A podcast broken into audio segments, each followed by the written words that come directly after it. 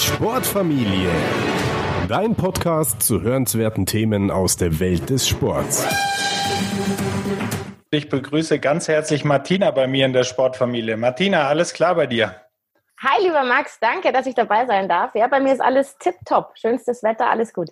Bevor wir richtig loslegen, wir sprechen ja heute über den Golfsport im weitesten Sinne und auch deine ja, unternehmerische Karriere sozusagen auch in dem Bereich. Vielleicht magst du dich nochmal ganz kurz mit eigenen Worten vorstellen. Wer bist du? Was machst du? Woher kommst du? Ja, mein Name ist Martina Eberl, ich bin 39 Jahre alt, komm, bin ein echtes Münchner Kindl mit beiden Eltern auch ursprünglich aus München, was ganz selten ist eigentlich. Ich war in meinem ersten Leben Golfprofi, damit mein Geld verdient, bin jetzt in meinem zweiten Leben zweifache Mutter von zwei ganz tollen Töchtern im Alter von sieben und fast zehn und bin jetzt beruflich als Coach tätig im Golfbereich Fitness und Ernährung. Genau, das ist jetzt so grob zusammengefasst, was ich, was ich mache und wo ich herkomme und wer ich bin. Du hast es ja auch auf deiner Webseite schön beschrieben mit den verschiedenen Leben und Etappen. Vielleicht kannst du uns da nochmal in die Zeit zurückholen, wo alles begann sozusagen. Also wie kamst du zum Golfsport? Das war ja noch eine Zeit, sage ich mal, wo die Infrastruktur ist im Golf in Deutschland, glaube ich, immer noch nicht so, wo sie in anderen Ländern ist, aber damals mhm. wahrscheinlich noch viel weniger. War das eher ein Zufall? Wurdest du da irgendwo mitgenommen? Vielleicht kannst du uns in die Zeit noch mal kurz zurückversetzen. Klar, es ist zwar schon sehr, sehr lange her, also es ist jetzt doch schon fast 34 Jahre her, dass ich äh, mit dem tollen Sport anfangen durfte, dank meines Großvaters der, ähm, egal was er gemacht hat, immer sehr extrem war. Er hat mit 50 zum Tennisspielen angefangen, hat täglich äh, Tennis spielen müssen. Genau das Gleiche hat er dann mit 60 mit dem Golf gehabt, indem er einfach jeden Tag 36 Loch auf die Agenda gesetzt hat. Und genau, und wir hatten halt das, ja, es ist wirklich Wahnsinn, wenn man sich das mal überlegt, beziehungsweise wenn man 18 Loch gegangen ist. Und mein, mein Bruder und ich, wir, dadurch, dass unsere Eltern beide Vollzeit berufstätig waren. Wir hatten oder wir haben immer noch eine relativ große Schreinerei zu Hause. Und somit wir die, die Ferien mit unseren Großeltern verbracht haben, sind wir dementsprechend dann auch täglich auf dem Golfplatz gewesen. Und da bin ich gar nicht drum rumgekommen mit dem Golf. Also es war am Fluch und Segen gleichzeitig, weil ich meine, man kann sich sicherlich als Fünfjährige oder Sechsjährige äh, was Spannenderes vorstellen, als auf dem Golfplatz rumzuhüpfen. Mhm. Aber auf den Golfplätzen, wo ich auch viel Zeit verbracht habe, gab es auch Hühner und äh, solche Geschichten damals. Also ich habe mir es da auch schon irgendwie nett gemacht, habe aber auch gleich einen ziemlichen Ehrgeiz entwickelt. Ich habe mit drei Jahren zum Tennisspielen angefangen, auch natürlich dank damals meines Großvaters. Und Tennis und Golf, das ergänzt sich einfach sehr, sehr gut. Ballgefühl, Hand-Augen-Koordination und genau, hatte dann einfach auch mit sechs, sieben schon einen ziemlichen Ehrgeiz, da besser werden zu wollen. Und so bin ich dann zum Golfspielen gekommen. Ich glaube, dein Opa hat auf jeden Fall kein Problem mit der 10.000 Schritte Regelung, wenn er äh, täglich 36 Loch gespielt hat. Nee, nee, nee, also das definitiv nicht. Aber ich musste auch sagen, der war sich jetzt auch nicht zu stolz, dann sich in der zweiten Runde mal ein K zu nehmen. Aber die erste Runde wurde immer gegangen und es war ungefähr um 7 Uhr Abschlag. Also der war auch echt fit wie ein Turnschuh, das stimmt. Wie war dann deine Ausbildung im Golf, wenn man so will? Also du hast sehr früh bist damit in Berührung gekommen, aber war das dann eher so alles ein bisschen autodidaktisch oder hast du hier mal was abgeschaut oder hast du dann, wann hast du dann mit dem richtigen Training angefangen? Als Kind, und das würde ich, das motiviere ich auch immer ganz viele Eltern jetzt, ähm, da tut, also man soll die Kinder einfach machen lassen. Und ähm, genauso war es dann eigentlich auch. Ich habe dann von meiner Oma Schläger genommen, weil ich gemerkt habe, mit meiner Oma ihren Schlägern geht es besser als mit meinen. Die waren mir zwar einen Kilometer zu lang, aber ähm, ja, ich habe halt immer mitgespielt. Ich war immer dabei und dann habe ich auch, damals war das ja noch anders, als es heutzutage war. Heutzutage hast, kannst du für für wenig Geld schnell deine Platzreife machen, ist ja auch gut so, ja. Auf der einen Seite, dass das Ganze, wie du schon sagst, die Infrastruktur, dass das ganze Golf mal angeschoben wird, die Masse, dass die langsam an diesen Sport rangeführt wird. Damals war das noch anders. Das war wie Führerschein. Also du musstest zehn Trainerstunden nehmen, du musstest drei Regelabende besuchen. Ja. Dann musstest du mit dem Golflehrer auf den, auf den Platz, musstest mhm. so und so viele Löcher spielen mit der und der Vorgabe, den Score zu spielen. Und klar musstest du da richtig Unterricht nehmen. Also meine Oma und ich, wir sind dann immer zu, und mein Bruder natürlich auch. Und wir hatten dann richtig regelmäßig Unterricht zu Hause. Ich habe im Golfclub Wörthsee in der Nähe mhm. von München im Fünfseenland ähm, angefangen. Das ist auch immer noch mein Heimatclub. Und, und so ging es dann, da war ich dann so sechs, sieben. Da ging es dann so ein bisschen in die Richtung Platzreife, Handicap. Das ging dann aber auch mega schnell. Also das ist als Kind, wenn man da Spaß dran hat und regelmäßig übt, geht's ja auch ganz, und ein bisschen Talent muss natürlich auch da sein. Aber dann geht's relativ schnell in die, in die gute Richtung. Oder ging es bei mir zumindest von der ersten Berührung mit dem Sport und dann der, ja, den ersten Trainingseinheiten hat dann eine gewisse Dynamik bekommen. Und wie ging es dann weiter? Wo hast du gemerkt, Herr Hoppler, ich bin da richtig gut oder irgendwelchen Monatsbechern oder dass du da Turniere mitgespielt hast und dann hast du gemerkt, ich kann ja vielleicht mal ein überregionales Turnier spielen? Ich habe immer noch parallel Tennis gespielt. Ich wollte, das war das Zeitalter der Steffi Graf ich wollte eigentlich eine zweite Steffi Graf werden und habe eigentlich Golf so nebenher halt dann auch mitgemacht, weil meine Großeltern ja dann immer auf dem Golfplatz waren. Aber eigentlich wollte ich ja immer das mit dem Tennis weitermachen und dann hat aber mein, mein Dad zu mir gesagt, Maus, ich glaube, du bist ein bisschen zu klein dafür. und ja, Stimmt mit elf nicht. Ja, also Arantxa Sanchez damals ja, ähm, war ja auch nur so sagen. groß wie ich, ja, ja. Aber nee, mit elf war ich dann ungefähr gleich gut. Dann hatte ich mal ein Vorspielen in äh, Ifitos und hatte aber damals mit elf schon Handicap 9, also mit einstellig. Und das, wie du das schon gesagt hast, damals war Golf ja echt noch kein Sport großartig für Kinder. Ähm, aber mhm. das konnte man trotzdem erkennen. Also mit elf Handicap 9 einstellig, das war schon ziemlich outstanding. Vor allem als Mädchen. Äh, Mädchen ja. gab es ja damals überhaupt nicht. Und ja, dann haben sich halt dann einfach diese, diese Punktspiele mit dem Tennis auch mit den Ranglistenturnieren überschnitten und dann musste ich mich tatsächlich mit elf entscheiden, was ich weitermachen wollte. Und für mich war das klar, mein Berufswunsch war, später Sportlerin zu werden. Mhm. Also gar nicht auf eine Sportart bezogen, aber ich wollte Sportlerin werden, weil ich Sport immer schon cool fand. Und dann habe ich mich fürs Golfen entschieden, weil das war so eine ziemliche pragmatische Entscheidung. Ähm, damals durch Steffi Graf gab es in Deutschland aber Millionen von Mädchen in dem Sport und beim Golf gab es noch nicht so viel. Und dann habe ich mir gedacht, im Golfen ist die Wahrscheinlichkeit größer, dass da mal was draus wird. genau, und so, so war dann die Entscheidung. Und wann bist du Profi geworden? Wann war das? Äh, mit 21. Also dann 2003 war meine erste Saison als Profi. Ähm, Ende 2002 habe ich dann die Qualifying School gespielt, so nennt sich das ja dann im Playing Golf, im Playing Professional Golf mhm. Bereich. wo man ja quasi als Amateur sich anmelden kann. Das ist dann ein Turnier. Da, äh, heutzutage sind es ähm, zwei Turniere. Damals waren es vier Runden. In Grenoble habe ich die damals gespielt. Und es ist natürlich schon mentale Hölle. Also du meldest dich Absolut. da an und du weißt, du hast jetzt mhm. vier Runden Zeit. Jetzt sind es, glaube ich, ähm, acht, die du spielen musst. Und du weißt, nach diesen vier Runden wird entschieden, ob du nächstes Jahr als Profi spielen kannst oder nicht, ob du die Möglichkeit hast, damit Geld zu verdienen oder nicht. Und das ist äh, Messer auf die Brust und durch und mhm. hopp oder top.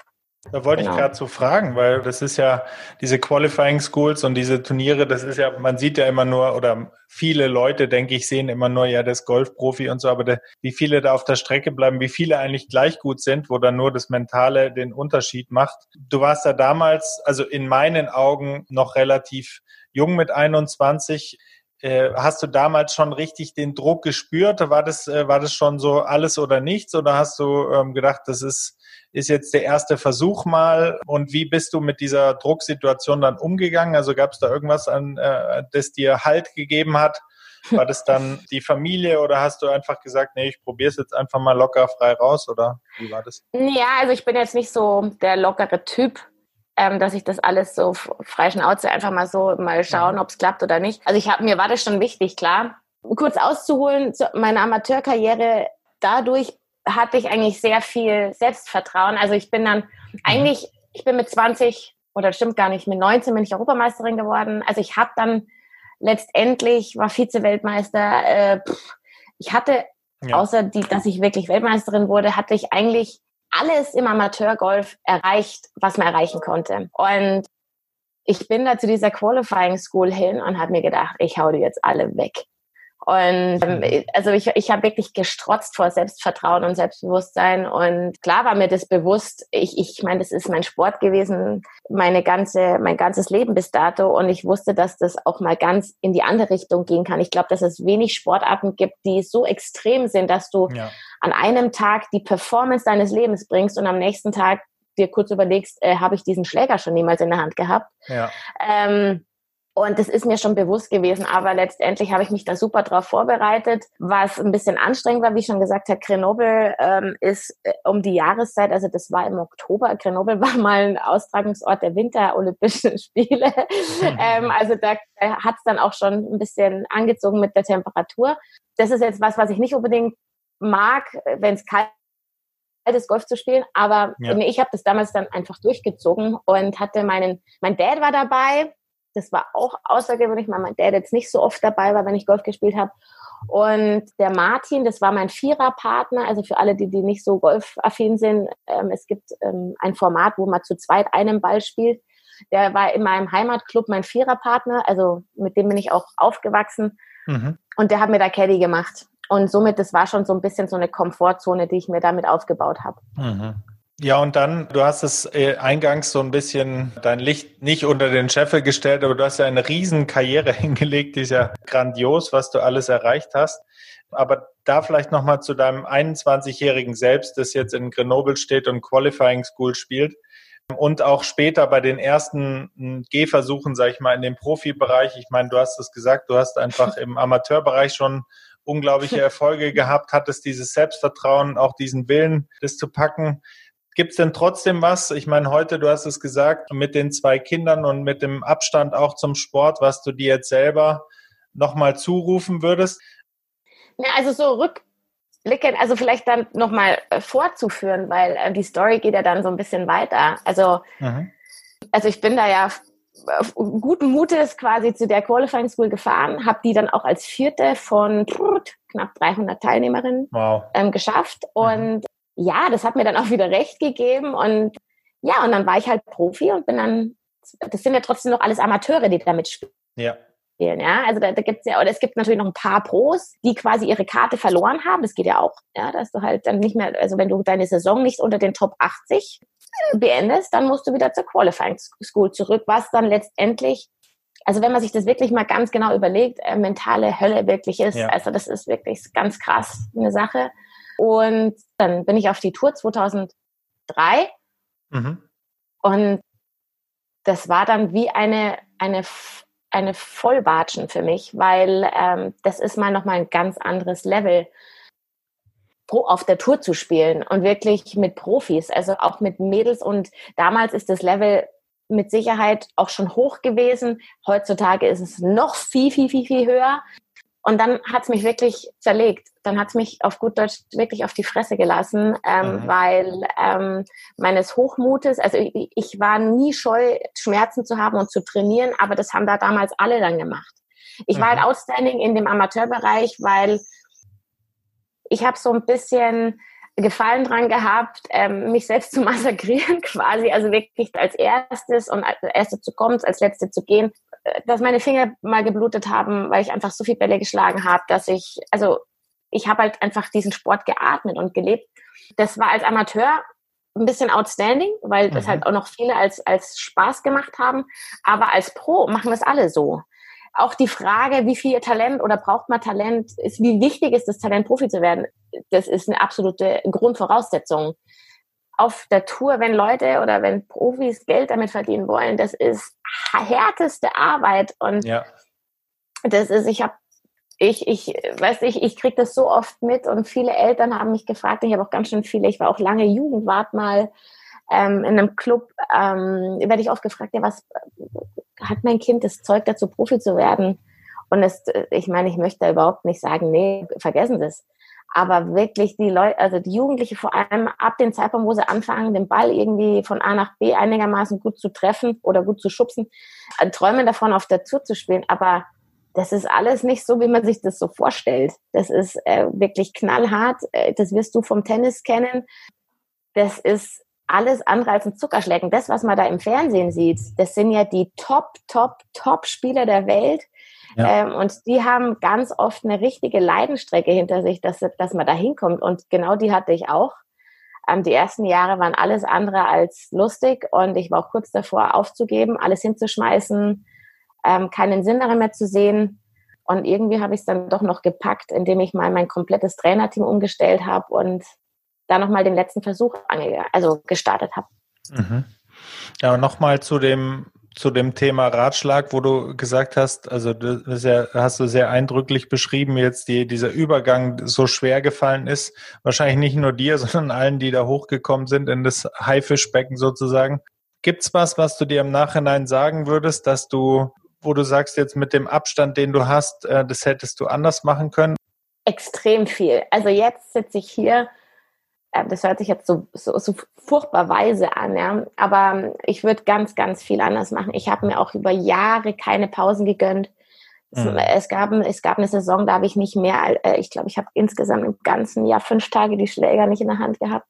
Mhm. Weil, also, also, also viel zu viel. Ich habe mich, ich war dann auch letztendlich, ich hatte dann 2009 eine Verletzung im linken Handgelenk, was auch ein Grund war, warum ich den Solheim Cup nicht spielen konnte. Mhm. Das ist ja unser Ryder Cup quasi, das allerhöchste der Gefühle als ja. Golfprofi, was nichts anderes war als eine absolute Überbelastung. Also meine linke Hand äh, ist immer noch ziemlich kaputt. Dank meiner weltbesten Osteopathin kriege ich das immer wieder hin, einen Schläger greifen zu können. Aber viel zu wenig Pause, viel zu wenig Trainingsstruktur. Ich habe halt nach Freischnauze trainiert, was auch richtig war, aber halt, ich habe im Schnitt nur acht, neun, zehn Stunden am Tag trainiert. Ähm, hätte man qualitativ auch anders machen können. Mhm. Aber für mich gab es ja nichts anders. Also meine Freunde waren auf dem Golfplatz. Ja, für mich gab es überhaupt keinen Grund, weniger zu trainieren, weil ich war ja eh dort. Ja. ja aber ja, auch äh, Ernährung und ähm, alles, was ich jetzt so weiß, natürlich durch meine Ausbildung. Ich meine, ich bin ausgebildete Fitnesstrainerin und auch Ernährungsberaterin. Also ich weiß jetzt einfach auch so viel ja, genau dazu. Ich meine, du hast ja jetzt eine ganz tolle Vogelperspektive. Erstens hast du auf diesem absoluten Top-Niveau, Weltspitzenniveau gespielt, wo die Luft halt unglaublich dünn ist. Dann hast du aber diese ganz viele Zusatzausbildungen. Du hast jetzt auch die, die Elternperspektive. Du hast einfach, ähm, ja, glaube ich, viele, viele Blickwinkel auf alles und kriegst aber auch den Leistungs- und Breitensport mit. Gibt es schlechte Ratschläge, die du immer wieder hörst im Golfsport, vielleicht auch im Leistungsbereich, aber nicht nur, wo du einfach sagst mit deiner Erfahrung, das läuft falsch. Wahrscheinlich gibt es einige schlechte Ratschläge, oder? Ja, also was mir in der Seele immer wehtut, also ich hatte eine Zeit lang auch drei ganz tolle Jugendliche, die ich betreuen durfte und auch begleiten durfte, ein paar Jahre auf ihrem Weg wirklich an die Amateurspitze in ihrem Altersbereich. Mhm. Und da habe ich natürlich auch viel mitbekommen von Eltern, die so ein bisschen, ich meine, in Deutsch sagt man ja diese Eislaufeltern. Ich finde, es ist ein ganz schmaler Grad, wie du schon gesagt ja. hast, ich bin jetzt selber Mutter. Dahinter zu sein, wenn man das erkennt, dass das Kind oder die Kinder Talent haben und auch einen Biss haben und einen Willen, ist ein schmaler Grad zum, El äh, zum, äh, zum Eislauf Elternteil oder Eltern mhm. äh, zu mutieren oder auf der anderen Seite einfach nur supportive, also unterstützend zu sein. Diesen Grad, dieses, dieses, diesen Grad hinzukriegen, das finde ich, glaube ich, gar nicht schwer, aber ich sehe es halt ganz oft, um deine Frage zu beantworten, dass die Eltern eher ins, ins Negative da überschwappen. Dieses, äh, komm, trainieren noch mal ein bisschen mehr und jeden Tag Trainerstunden und ja, aus meiner Sicht äh, sollten die Eltern sich nicht in den Sport zu sehr einmischen überhaupt, weil das eigentlich der Ruhepol für die Kinder sein sollte außerhalb des Sports. Siehst du da auch das Problem? Also, dass die sich einfach dann zu viel einmischen, auch ähm, ja. dann vielleicht sogar mit dir diskutieren, wo, was ja wirklich ein Mismatch ist, sage ich mal, auf, der, auf dem Golfniveau. Gibt es das auch oder ist das dann eher selten? Äh, Gibt es bestimmt, also ganz äh, hundertprozentig. ich habe jetzt dadurch, dass ich nicht mehr so viel Golfunterricht gebe wie früher, ich habe das jetzt nicht mehr, aber ich, ich kann das sehen, dass, dass, dass Eltern, es gibt ja so viele Tools heutzutage, ob es YouTube ist oder im Fernsehen, sich quasi so ein golferisches Klugscheißerwissen ähm, aneignen ähm, und dann mit dem Trainer anfangen zu, zu diskutieren. Also auf auf der anderen Seite, wie gesagt, meine Eltern haben immer sehr, sehr viel gearbeitet. Ähm, die haben, als wir beide, mein Bruder ist viereinhalb Jahre älter als ich, als mein Bruder noch keinen Führerschein hatte, mussten sie uns halt zu den Turnieren fahren, sind dann aber relativ schnell wieder nach Hause gefahren und haben uns wieder abgeholt. Das äh, so rückblickend hätte ich das schon schön gefunden, wenn sie uns mal ein bisschen mehr zugeguckt hätten. Ja. Aber auf der anderen Seite, meine Eltern sind beides Leistungsschützen gewesen früher, hatten die halt da überhaupt keinen Bock drauf, in die Richtung dieses übermotivierte Elterntum zu spielen. Und mhm. waren dann halt so ein bisschen, wo sie gesagt, also wir fahren euch hin, wir unterstützen euch und die waren auch wirklich immer, auch finanziell, das ist ja auch ein Punkt, den man sehen muss, die waren da immer hin, hinter uns gestanden, aber jetzt halt nicht so, ähm, sie wussten halt ganz gut, diesen Back-off zu machen. Aber das ist so der größte Fehler, den ich so sehe, dass Eltern sich da zu sehr involvieren und einmischen, weil letztendlich muss ja ein Kind ab einem gewissen Alter selber Initiative zeigen und den Biss haben und dieses, dieses Kämpferische, weil das, wenn man das nicht hat, dann braucht man sowieso nicht in die Richtung gehen. Da würden jetzt viele sagen, ja, äh, gut, aber die, die Ablenkungsgefahr ist so hoch heutzutage oder ist ja vielleicht auch anders, wo wir jung waren. Ich sage einfach, weil wir, weil wir das gleiche Alter haben, gab es ja nicht dieses krasse Ablenkungspotenzial und kennen manche Eltern, die halt jetzt argumentieren würden, ja, ich muss aber ein bisschen da gezielt dagegen steuern, weil sonst passiert auch da nichts. Also, wie du schon sagst, es ist, es ist einfach ein sehr schmaler Grad, oder? Also als Elternteil hat man es auch nicht leicht. Klar, aber du ganz ehrlich, wenn ein Kind sich da ablenken lassen möchte, dann, dann ist, dann fehlt da halt was. Ja. ja also ich meine, da kann die Ablenkung noch so groß sein, wenn auch als Jugendlicher schon. Also ich rede jetzt nicht von 8, 9, 10, 11 Jahren, sondern ich rede jetzt wirklich von 15, 16 in der Richtung. Ich meine, wenn dann Instagram und TikTok, ich weiß TikTok, gar nicht. Ja, das, das, ist halt, ich bin Gott froh, dass ich ohne Handy aufgewachsen Klar. bin, weil es einfach, ähm, es hat mir eine gewisse Ruhe gegeben in den ersten Selbstverständlich, Jahren. Ja. Und ja. Äh, ich beneide überhaupt kein Kind, das heute groß wird, ehrlich gesagt, weil es einfach äh, hart ist, da seinen Weg zu finden mit all den Optionen, die man hat. Aber ja. Klar, aber bei uns gab es auch schon Optionen, sich ablenken lassen zu können. Ja? Also ob das jetzt das Furtgehen ist und mal jeder kennt es in der Pubertät, vor allem auch bei Mädels, bei Jungs natürlich auch, das Interesse am anderen Geschlecht und so weiter und so fort. Das sind alle Sachen, die könnten einen vom Sport ablenken. Und dann entscheidet sich halt, wie sehr man das will. Punkt. Äh, also halt die, die Ablenkungsmanöver, die gab es auch schon vorm Handy. Jetzt ist es halt noch krasser. Aber ich ich muss da auch sagen, also wenn Eltern halt sagt, ja, also ich muss da schon dahinter bleiben, weil sonst wirds Handy zu interessant, dann sage ich auch, ja, gut, dann ist aber halt ähm, das Grund, die Grundmotivation nicht genug. Ja gebe ich dir recht, ja. ja. Welcher Trainingsbereich im Golf? Du hast ja da auch Erfahrung mit mentalem Coaching und auch Ernährung und auch ja die Fitness dahinter und natürlich auch die Technik. Das ist ja ein ganzer Blumenstrauß an Dingen, die man beachten muss, um ein guter Golfer zu werden. Aber was würdest du sagen, würde, ist noch stiefmütterlich oder wird stiefmütterlich behandelt? In welcher Trainingsbereich im Golf? Kommt drauf an, in welcher, in welcher Schiene man sich befindet. Also ich glaube, dass im, im Spitzenamateurbereich das äh, um einiges größer schon geschrieben wird als zu meiner Zeit. Wenn man jetzt auch die, die Jugendlichen und auch die, ja, die ja, ich sage jetzt mal unter 20 anschaut, die schauen auch schon ganz anders aus als wir damals. Die wissen von, egal ob es Kadertraining ist, äh, wenn man sich Golf im Fernsehen anschaut, sehen die, dass äh, Golfer ja. auch tatsächlich mal fitnesstechnisch was machen müssen. Mhm. Mit Sicherheit achten jetzt Jugendliche da jetzt noch nicht so auf die Ernährung oder haben gar nicht so viel Ahnung was man damit alles machen kann. Also was das Benzin im Körper bewirken kann. Das ist mit Sicherheit, was es in jedem Bereich, auch im Profibereich, wo man noch mehr dran arbeiten kann. Wobei, wenn man jetzt sich Tiger Woods anhört oder auch Rory McIlroy, also wirklich die Weltspitze und die haben einen eigenen Nutritionist, mhm. also oder einen Koch dabei, ähm, die achten da schon sehr drauf, weil ja. äh, ich meine, es ist ein absoluter No-Brainer, dass dein Benzin das dir auch so eine Vorlage gibt, wie du, wie leistungsfähig du bist, wie lange kannst du dein dein Level halten wir reden ja jetzt nicht, die meisten, die meisten Amateurgolfer, du hast vorher das gesagt, der Monatsbecher spielen halt am Sonntagnachmittag oder am Sonntagmorgen ihre Turnierrunde. Aber ich meine, im Profisport spielst du Woche ein, Woche aus, jede, also die ganze Woche Golf.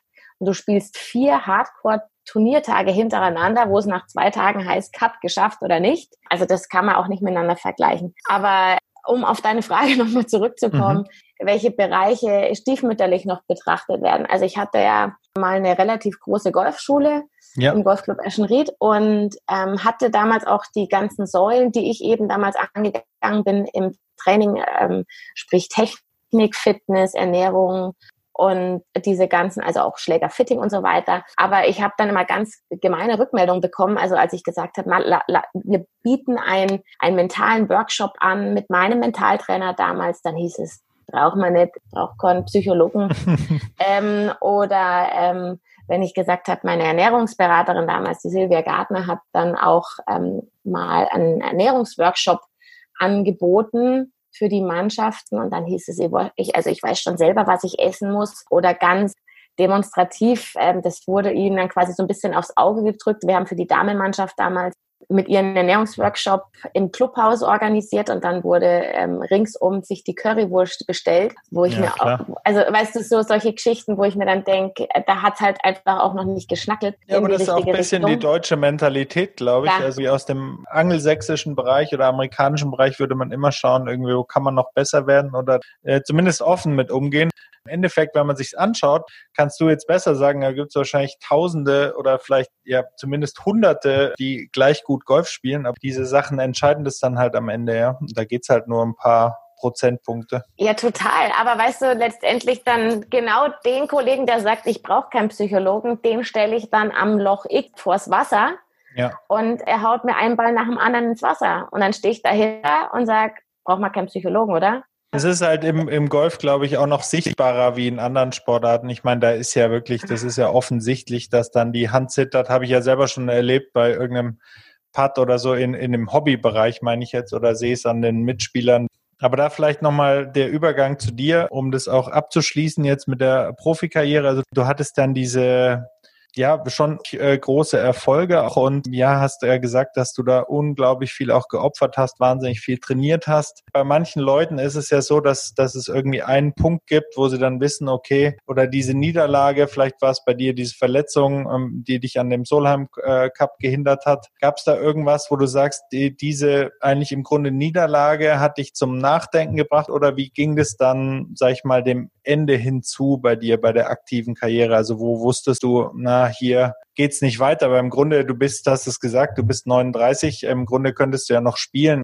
Also der Punkt wurde mir quasi vorgegeben. Erstens das Handgelenk. Ja, also es ja. ist schwierig, mit einer kaputten Hand Golf zu spielen. Das war dann sehr, sehr mühsam. Aber letztendlich, also 2008 war meine beste Saison und dann war das eben im Winter von 2008 auf 9, wo ich mir einfach gesagt habe, noch mehr Training, noch mehr, ich will mhm. noch besser werden. Habe leider Gottes gedacht, ich könnte bei einem Trainer, ich habe auch in Amerika dann gewohnt, hab, hatte dort ähm, David Ledbetter, wenn dir das was sagt, ja, ähm, aus dem absolut. Zirkus, habe mir da einen Trainer genommen, habe mir gedacht, okay, gut, um noch besser zu werden, müsste ich mir noch mehr Input von, andre, von einem anderen Trainer holen würde ich zum Beispiel, ist auch so eine Sache, würde ich heutzutage nicht mehr machen. Der hat mir Sachen aufgegeben, die eben meine linke Hand sehr beansprucht haben.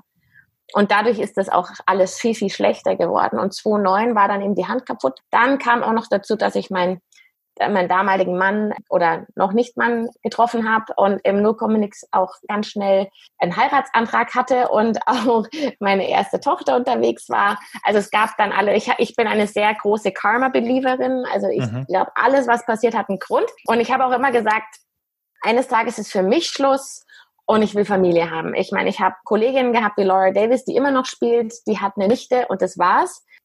Für mich war immer klar, ich möchte mal einen Mann haben, ich möchte Kinder haben und ich möchte mal ein normales Leben haben. Mhm. Mich hat diese, dieses Tourleben auch nicht erfüllt, dass ich sage, das war halt mein Job. Das war, wie viele andere ins Büro gehen, war das mein Job.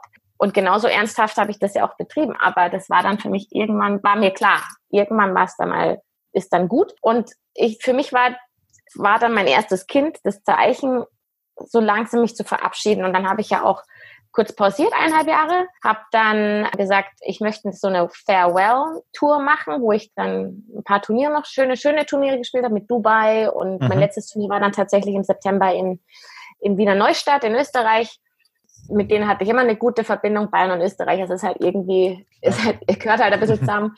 Und die hatten dann ein ganz tolles, äh, ganz tolle Abschiedsparty für mich auch noch organisiert. Genau, und danach war für mich Schluss und dann war auch schon die Heidi unterwegs und ähm, das war dann für mich wirklich ein runder Abschluss.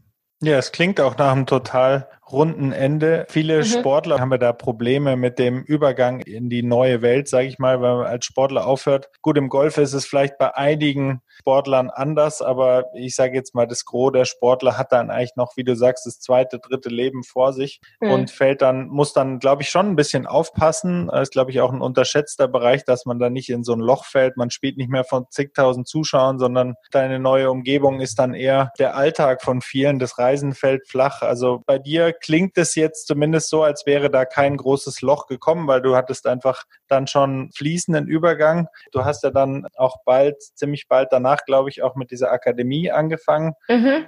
Würdest du sagen, das war auch im Nachhinein jetzt wieder betrachtet, das war der richtige Schritt und richtige Übergang, auch unternehmerisch aktiv zu werden?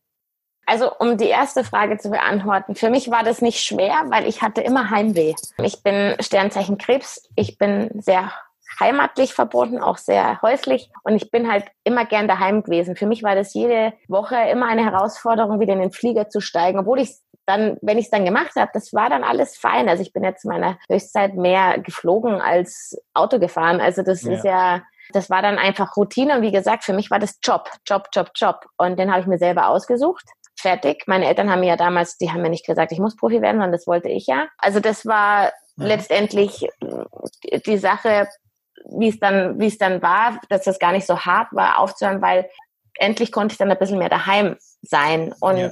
mit dem Unternehmerischen war dann, war es dann ja so, dass ich die Heidi kam 2013 auf die Welt. Wir haben damals Haus gebaut. Ich hatte zwei kleine Kinder und einen gewissen Lebensstandard und habe mir halt gedacht, gut, okay, ähm, die, der, ich, ich, ich muss früher oder später schon mal auch was machen. Und ich möchte auch. Also ich bin ja auch jeder, der mich kennt, ich bin ein, ein Wusel, ich habe unfassbar viel Energie und ich, ich, ich möchte auch was tun. Ich möchte Sachen anpacken und was nach vorne schieben. Und dann war die Heidi knapp ein Jahr, kam in die Krippe ich hatte diese Golfschule, die habe ich mir schon aufgebaut, als ich eigentlich zum Spielen aufgehört habe, hatte damals mhm. die Anfrage vom Golfclub Eschenried, du, was machst du jetzt so? Und dann habe ich gesagt, ja, jetzt bringe ich erstmal mein Kind auf die Welt. Ja, wir hätten eigentlich Bedarf an einer mhm. Golfschule, hättest du nicht Interesse? Ja, und dann habe ich das zwischen Geburt und, also es war dann schon wirklich eine krasse Aktion, habe ich dann diese riesen Golfschule aufgebaut. Wir waren dann am Anfang neun Trainer, also wirklich auch mit den anderen Säulen, also nicht nur reine Golflehrer, sondern die dann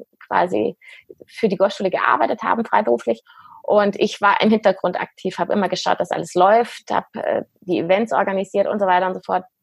Und habe dann nach der Heidi mir gedacht, jetzt habe ich schon so einen Kuchen, warum esse ich eigentlich nicht mal selber davon? Und habe damals einfach diesen ganzen, dieser ganzen Aktion Golfcoach ähm, den, die Möglichkeit gegeben, mal allein zu starten. Ich habe keine Golflehrerausbildung gemacht bei der PGA, worüber ich ähm, immer wieder gerügt, also dafür werde ja. ich immer wieder gerügt, dass ich es nicht gemacht habe. Aber ich habe es halt damals probiert, weil ich mir gedacht habe, ich probiere es halt. Ich, ich meine, ich spiele mein Leben lang Golf. Ich kenne mich technisch sehr, sehr gut aus. Ich kann so viel über dieses Spiel erzählen und mhm. äh, mitteilen. Ich probiere es aus und hatte dann halt auch wirklich Glück, habe ganz viele tolle Leute da im Golfclub Eschenried ähm, kennengelernt und die mir auch die Möglichkeit gegeben haben, die gesagt haben, ich habe halt gesagt, nein, lass uns das mal ausprobieren.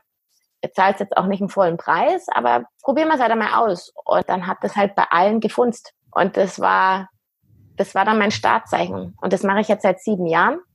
Bin mittlerweile, die Golfschule gibt's mittlerweile nicht mehr.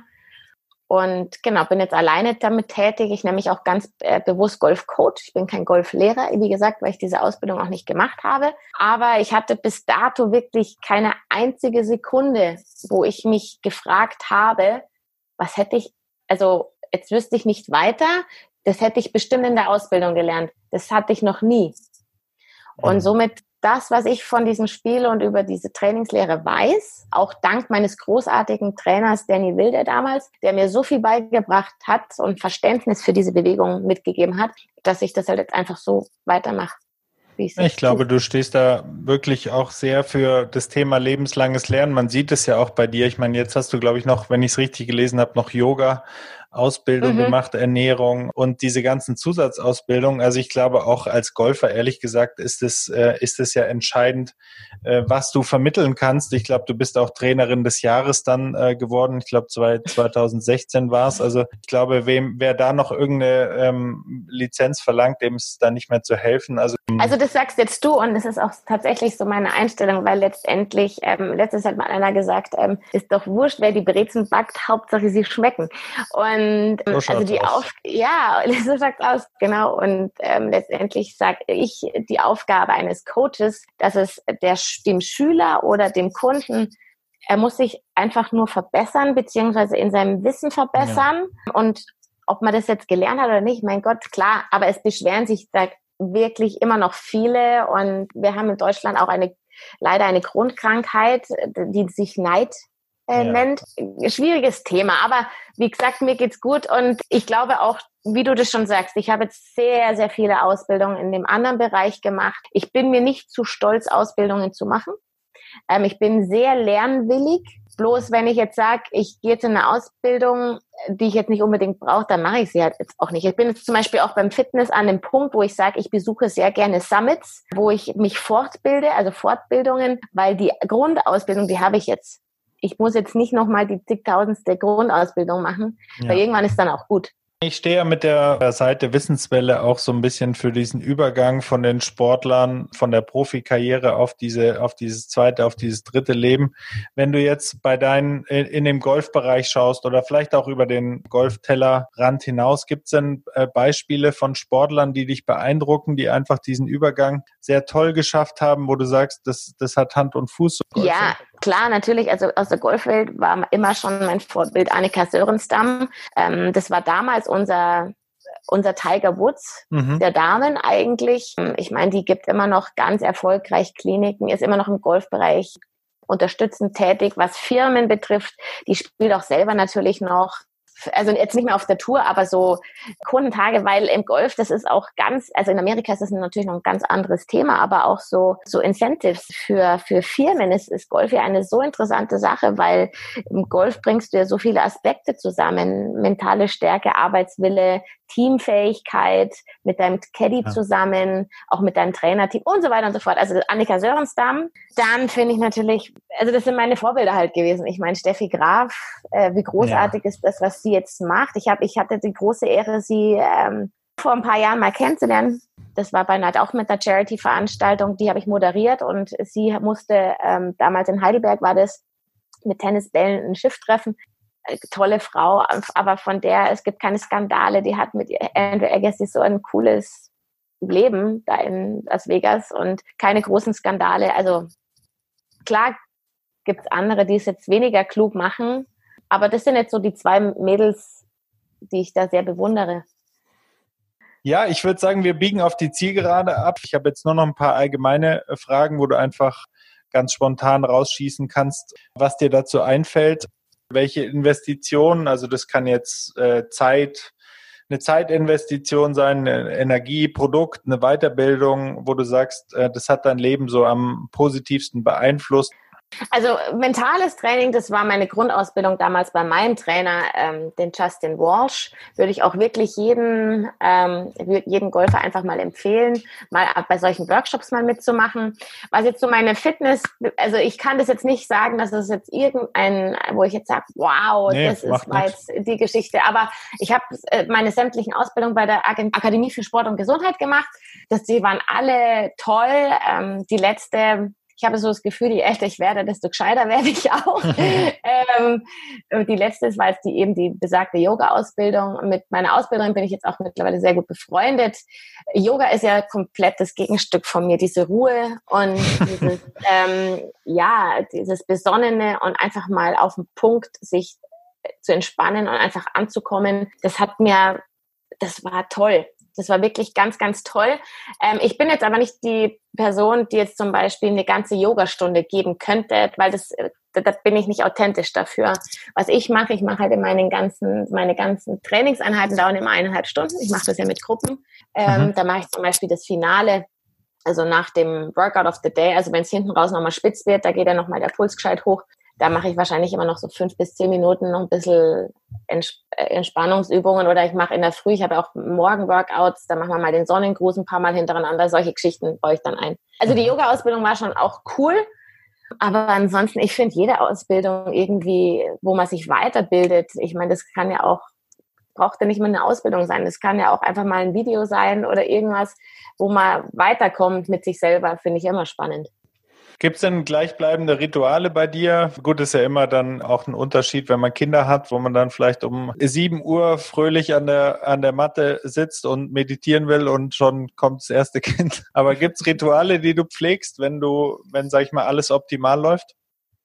Also Ritual definitiv kann ich zwar jetzt nicht immer ähm, zeitlich benennen, aber ich mache jeden Tag Sport, brauche ich. Ich habe einfach eine, meine Batterie braucht es. Ich muss erstmal ein bisschen Energie loswerden. Sonst mhm. werde ich unruhig, sonst geht es mir nicht gut mit mir selber. Das ist zum Beispiel, wie zum Beispiel heute früh. Kinder schlafen noch, packe ich mit meinem Mann meine Laufschuhe ähm, oder die Bergschuhe schnell und dann gehen wir im Affenzahn den Berg hoch, laufen den in joggender Weise wieder runter und danach geht's mir gut. Solche Sachen, das ist für mich ein Ritual, jeden Tag in der Früh mich zu bewegen, mal zum Schwitzen anzufangen. Das braucht auch nicht, braucht jetzt auch nicht eine Stunde sein, aber so 20 Minuten, das ist, das brauche ich für mich. Ein Ritual für mich ist auch tatsächlich gut zu essen, jeden mhm. Tag. Ja, ansonsten normale Tätigkeiten als Selbstständige, man ist ja selbst und ständig äh, oder ständig selbstständig quasi. Das ist also meine meine E-Mails, mein ähm, mein Kontakt zu meinen Schülern und Kunden jeden Tag da ist. Das sind so meine meine Rituale jeden Tag. Gibt es denn Bücher, die dich äh, stärker beeinflusst haben in deinem Leben oder wo du sagst, ah, das ist irgendwie total hängen geblieben bei mir, dieses Buch oder diese Botschaft aus dem Buch?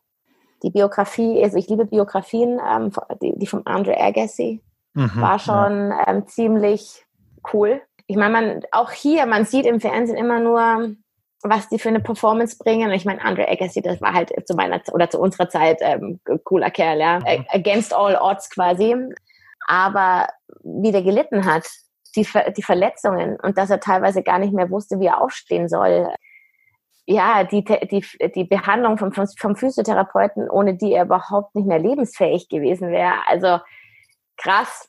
Aber sicherlich war damals auch das Thema Fitness und körperliche Grundstabilität auch noch nicht so groß geschrieben wie jetzt heute. Also ich meine, so ein, so ein Federer, der lebt halt einfach von, von seinem sinnvollen Training, möchte ich jetzt mal sagen. Ja, und er, er, schläft unglaublich viel, habe ich gelesen, dass er irgendwie 10, 11 Stunden am Tag schläft, was in meinen Augen das Paradies ist, weil bei mir sind es eher ein paar Stunden weniger leider. Ja, also Bücher oder klar, ist YouTube, also früher gab es das ja alles noch nicht, aber es hört sich jetzt immer schon, ich, ich komme mir so alt vor, wenn ich das immer sage, früher gab es das alles noch nicht. Aber ähm, ich mir so, auch. Ja, aber so Clips, einfach so, so ein bisschen, wenn man so diese Weltklasse-Sportler beim Training zuschauen kann. Meine, meine Tochter hat, äh, hatte jetzt gerade einen gebrochenen Arm und dann musste ich ihr das so ein bisschen ähm, klar machen, dass nach, wenn der Gips weg ist, dass man sich dann jetzt langsam auch wieder bewegen muss und wie man, dann habe ich ihr mal auf YouTube das ist zwar jetzt eine Kniegeschichte, dann habe ich immer so ein bisschen ähm, die Reha von Lindsay Vonn gezeigt auf YouTube. Ähm, und das ist, ich finde, das ist so motivierend und so inspiring, solchen Weltklasse-Sportlern zuzuschauen, wie die selber trainieren und wie die nach einer Verletzung wieder zurückkommen und wie emotional das dann auch sein kann. Also das finde ich heutzutage, ich finde, das löst so ein bisschen den Trend der Bücher ab, aber das finde ich schon eine tolle Sache, wenn man sich sowas mal anschauen kann. Nee, da genau. gebe ich dir recht, ja, da gibt's äh, unendliche Ressourcen und Inspiration. Ja, und zum Abschluss jetzt noch ähm, die Frage, die ich eigentlich fast immer stelle. Wenn du jetzt ja deutscher Sportminister wärst, ich weiß, das Amt gibt's leider noch nicht, und du hättest auch wirklich äh, nicht so ein Alibi-Posten, sondern du hättest wirklich was zu sagen und auch Kohle und äh, Macht, äh, das durchzusetzen. Wo würdest du sagen, würdest du anpacken zuerst im deutschen Sport? Also zuerst würde ich ähm, das Ministerium erstmal zu mehr Sport verhelfen.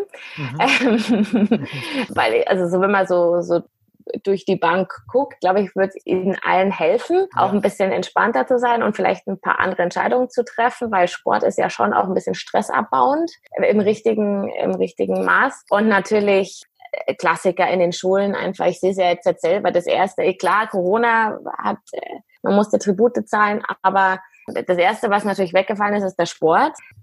Ich würde in den Schulen natürlich ein bisschen mehr Sport machen lassen und aber auch mal Ausflüge, nicht immer in den Wald oder ähm, irgendwo in welche Parks, sondern warum nicht mal Ausflüge, andere Sportarten ausprobieren lassen.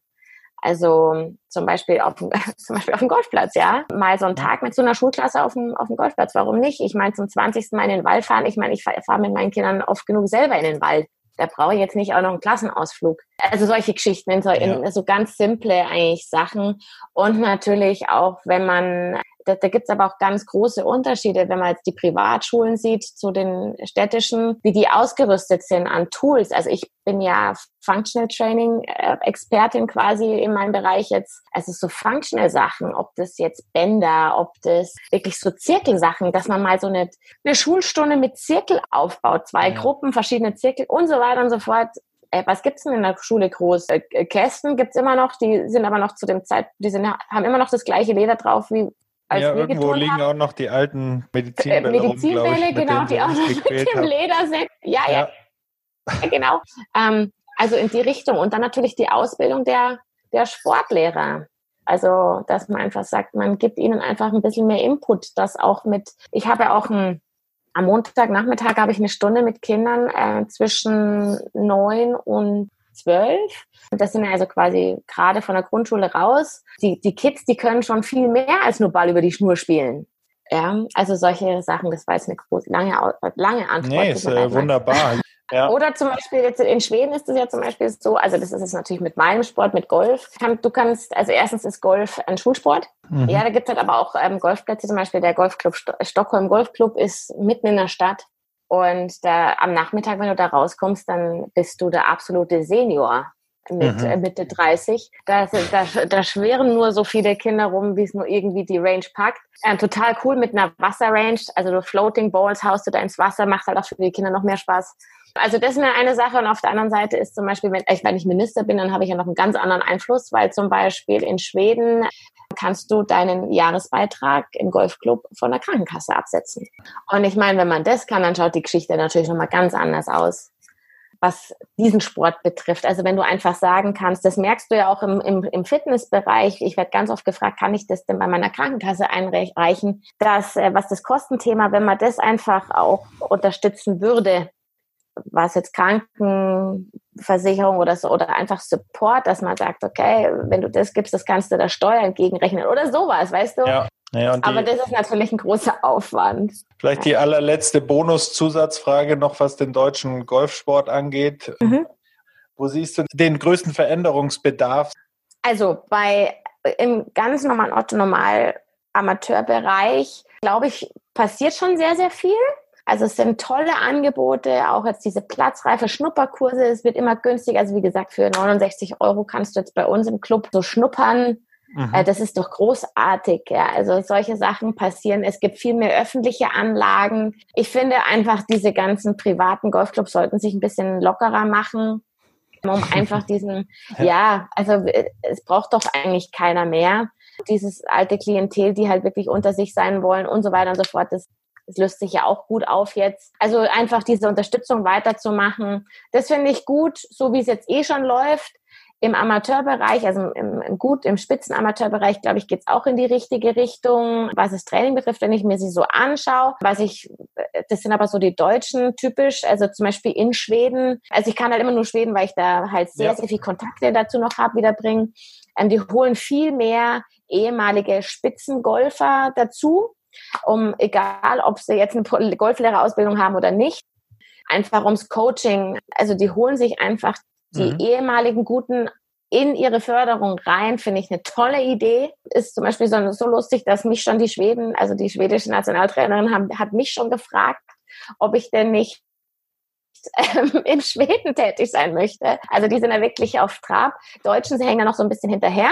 In Deutschland gibt es auch leider ein, ein Prinzip, das nennt sich die Bundesliga für die Amateursportler. Ist jetzt zum Beispiel, mein Mann ist ja auch ein sensationeller Golfer mit Handicap Null ist aber auch noch Familienmensch, ist äh, berufstätig, hat aber leider halt im Sommer, der bei uns ja sehr kurz ist, ähm, nicht fünf volle Wochenenden Zeit, Prinzip mitzuspielen. Also dieses Bundesliga-System unterstütze ich nicht hundertprozentig. Also das könnte besser werden. Aber sonst so, ich, ich glaube, deine Frage war eigentlich ausgerichtet auf den Breitensport. Geht in die richtige Richtung, aber es dürfte noch viel mehr in den Bereich, den Faktor cool gehen. Weil Golf ist schon eine coole Sache. Ich meine, welchen Sport gibt's denn? Ich meine, du kommst vom Tennis. Im Tennis, äh, das macht dem, dem Guten überhaupt keinen Spaß, mit einem Anfänger zu spielen. Also beziehungsweise du kannst da eigentlich nicht dein Ding machen. In welchem Sport kann man, also man darf ja beim Golf zu viert spielen. Ich kann jetzt mit meinen zwei Töchtern spielen. Ich könnte auch mit meinem, äh, meinem, meinem Vater noch spielen, der Handicap 11 hat, der ist jetzt spiele jetzt auch ordentlich. Ich kann aber auch mit meiner Oma noch spielen. Und ich kann mein eigenes Ding machen. Das ist halt wirklich outstanding, dass du immer mit allem, mit, du kannst mit Anfängern spielen, Fortgeschrittenen, du kannst alles machen beim Golf und es ist mhm. Nicht ätzend. Das ist schon ganz cool. Ich glaube, das war das perfekte Schlusswort, Martina. Also wenn meine Kinder sich sportlich in die Golfrichtung entwickeln, dann werde ich sie auf jeden Fall zu dir schicken oder noch vorab, damit sie, damit sie sich in die Golfrichtung entwickeln. Ich glaube, du, du hast da die richtige, das Herz am richtigen Fleck. Erstens und zweitens die Leidenschaft und den Drive, um den Sport auch in Deutschland weiterzubringen. Vielen Dank für das Gespräch und vor allem auch vielen Dank für die Zeit, die du dir genommen hast. Ja, vielen Dank für die netten Worte, für mich sehr geehrt. Danke. Vielleicht zum Abschluss noch, wo man dich finden kann, wo man mehr über dich erfahren kann. Nutzt du auch die sozialen Medien? Vielleicht nennst du nochmal deine Webseite. Ich werde natürlich mhm, alles verlinken. Gerne. Also ähm, Martina Eberl Coaching, also Martina-Eberl-Coaching.com. Das ist meine Homepage. Da findet man, wenn ich dazu komme, immer die, auch die Updates. Aber äh, meine große Leidenschaft jetzt auch seit ein paar Jahren ist tatsächlich das, YouTube, äh, das YouTubing. Ich mache das gerne, ähm, dass ich, aber das mache ich ausschließlich für Golf. Fitness bin ich jetzt nicht, also sehe ich mich selber jetzt nicht den Typ dazu. Ähm, aber meine ganzen Golf-Sachen, habe da meinen eigenen Channel, Martina Eber Coaching Channel. Die Sportfamilie. Dein Podcast zu hörenswerten Themen aus der Welt des Sports.